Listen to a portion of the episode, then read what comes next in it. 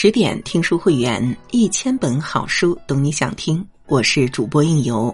那今天要与您分享的文章来自作者卜一。唐宋八大家中最不起眼的曾巩，心有一半香，胸怀天下志。那在开始今天的文章之前呢，跟大家说一个好消息：六月二日晚上八点，我们邀请了人才发展专家、全球认证盖洛普优势教练薛逸然老师做客十点读书直播间。和大家分享三十家女性成长指南，和大家聊女性个人成长困惑，如何找到职场发展突破点，以及职场女性如何平衡职场、家庭和自我的关系。那感兴趣的小伙伴记得拉到文末预约直播。下面我们来分享今天的内容。在中国历史上，唐宋八大家因为才情而美名盛传。他们中有享有“文起八代之衰”美誉的韩愈，有诗为“空中之音”雅称的王安石，有凝练老泉、豪放东坡、冲雅隐宾的三苏，有写成千古名篇《醉翁亭记》的欧阳修，有写出绝句佳作《江雪》的柳宗元。在精英荟萃、群星闪耀的八大家中，还有一个人似乎并不夺目。那时他没有响亮的名号，也没有传奇的经历，更没有显赫的官职。他就是八大家中最不起眼的曾巩。但是因为纯正的文品、宽厚的人品和清廉的官品，这位千年纯儒一直被世人所崇敬。一文品无华，曾巩出生于儒学世家，天资聪颖，年幼时便技艺超群，出口成章，是十里八乡有名的神童。后来入太学时，为了表达自己的政见，曾巩给当时的文坛泰斗欧阳修写了一篇实务册，颇得赏识。于是他就成了欧阳修的学生。只不过他擅长策论，并不适应轻识文而重诗赋的风格，所以多次考试都名落孙山。在父亲去世后，家境瞬间衰落，曾家大小十余口的养家重任便落到了曾巩身上。曾巩不得已在南园买田，一边耕读，一边辅导弟弟们的学习，一边照顾继母。生活的困顿，家务的繁重，让他无法全身心的投入学习，以致多年科举失利。他遍尝生活的艰辛，还一度被乡人嘲笑。曾巩和家中兄弟一同去参加科举，无奈双双落榜，屡战屡败后，村里人就编了顺口溜来嘲笑他们。三年一度举场开，落沙增加两秀才。有似岩间双燕子，一双飞去，一双来。人生寥落至此，他不曾懈怠，仍然用文人柔弱的肩膀扛起了一家人的生计，同时谨记老师欧阳修的教导：广其学，兼其手，立其志。后来，欧阳修主持会试。轻诗赋而重古文，曾巩高中进士，而且更让人欣喜的是，他的两个弟弟，一个堂弟和两个妹夫同时中举。曾家一门六进士，一时间震惊朝野，传为美谈。纵然曾巩早年的生活很是坎坷，学习却一直没有落下，他多年的付出终于得到了回报，还带领族人步入了仕途，也算了却了一桩心愿。也正因为他一步一个脚印的人生经历，他写的诗歌和散文也兼具朴实无华和直白通透的特点。他在文中写普通之物，写寻常之境，却句句是哲理，句句有深意，总能达到文章的最高境界。王安石对曾巩的文大为欣赏，曾子文章重无有，水之江汉兴之斗。在众多古文大家中。朱熹对曾巩也尤为推崇，他曾说：“欲读曾氏书，未尝不掩卷废书而叹，何事知之功浅也。”而南宋史学家吕祖谦在编选古文关键时，不选王安石的作品，唯独钟爱曾巩的文章，足以见得曾巩的文学造诣非同寻常。他勤学苦读，靠着自己的努力，在北宋文坛占据了一席之地。同时也得到了世人的认可。曾子有言：“事不可以弘毅，任重而道远。人以为己任，不亦重乎？死而后已，不亦远乎？”一个有理想的人需要有宏大的襟怀和坚韧的品格，因为自己责任重大，道路遥远。曾巩便是如此。即便前路漫漫坎坷无数，他也没有消极颓废，而是攻坚克难，直至成功的彼岸。二人品无私。曾巩的科举之路虽然不顺，但却在求学的过程中，因为学识和修养而结识了王安石、范仲淹这些大名鼎鼎的人物。纵然曾巩屡试不中，他们却不介意地位的悬殊，还与他倾心相交。自然，朋友之间的这份情谊，曾巩铭记于心。范仲淹改革失败后，退到地方做官，曾巩专门写了一封勤勉的信。士之有天下非之，君子非之，而阁下独曰是者；天下是之，君子是之，而阁下独曰非者。及其计也，君子皆自以为不及，天下亦曰范公之首是也。他并不是有意奉承，而是实事求是的陈述自己的想法。他认为范仲淹的做法是正确的，即便变法失败，也要坚守自己的风骨和原则。除此之外，曾巩还向朝廷重臣推荐王安石。当时曾巩还是落榜生，王安石早就中了进士，且已被派到地方做官。曾巩却认为王安石的文章和为人都堪称一流，不该屈于此位。于是他给翰林学士蔡襄写信。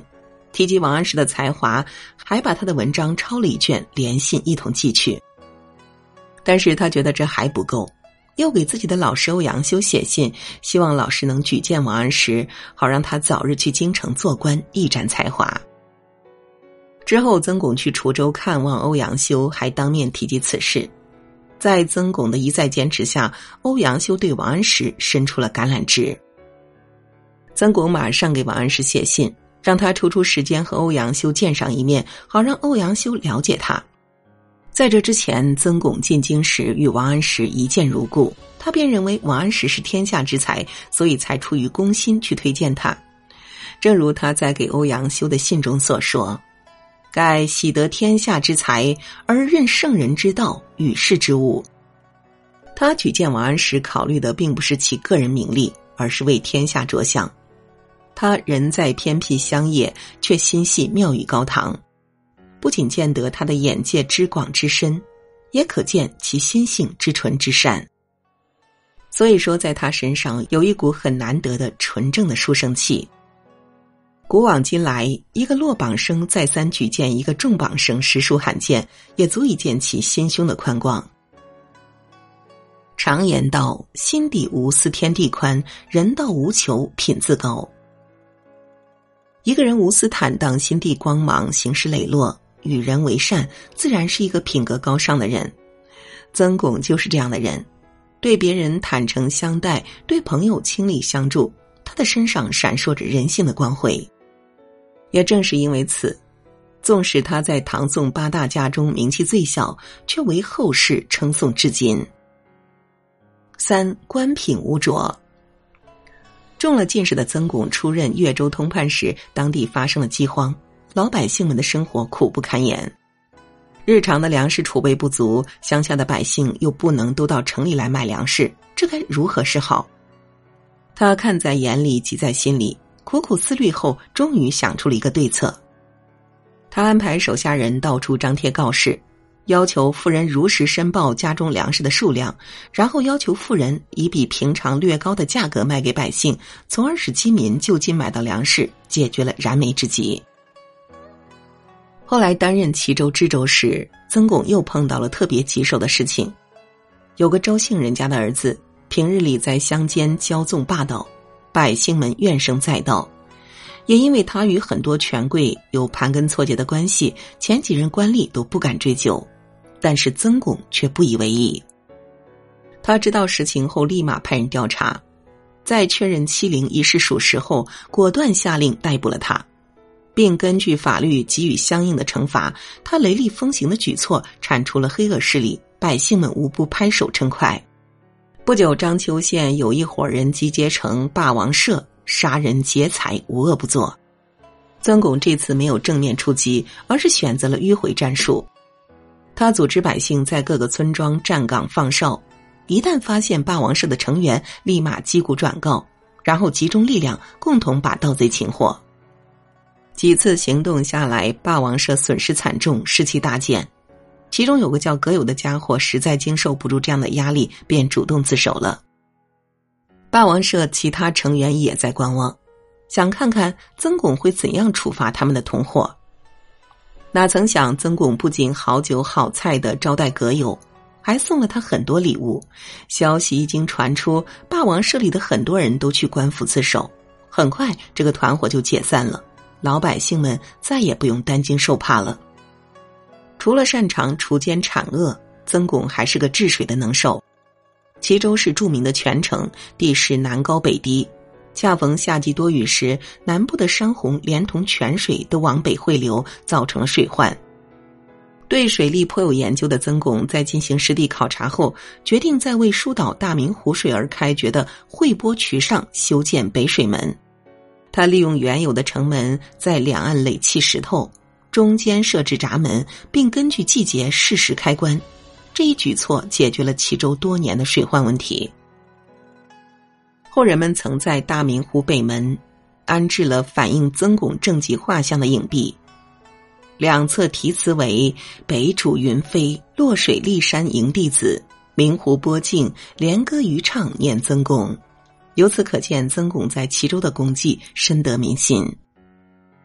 曾巩不仅能秉公执法、心系民生，还能巧治饥荒、科学救灾，不失为一位政声政绩皆有的能臣干吏。陈师道曾写：“向来一半香，敬为曾南风。”一句诗道出了后人对纯如守正的曾巩的崇敬之意。不管是为人处事还是行文作诗，曾巩都始终坚守着初心。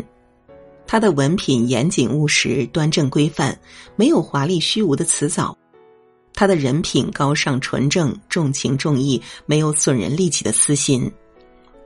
他的官品清廉正派、刚直坦率，没有偏袒诱惑的做派。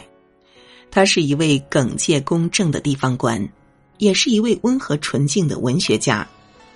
没有青云直上的宦海生涯，没有光彩照人的人生阅历，没有奇绝瑰丽的篇章，始终波澜不惊的他，却同样博得了稀世美名。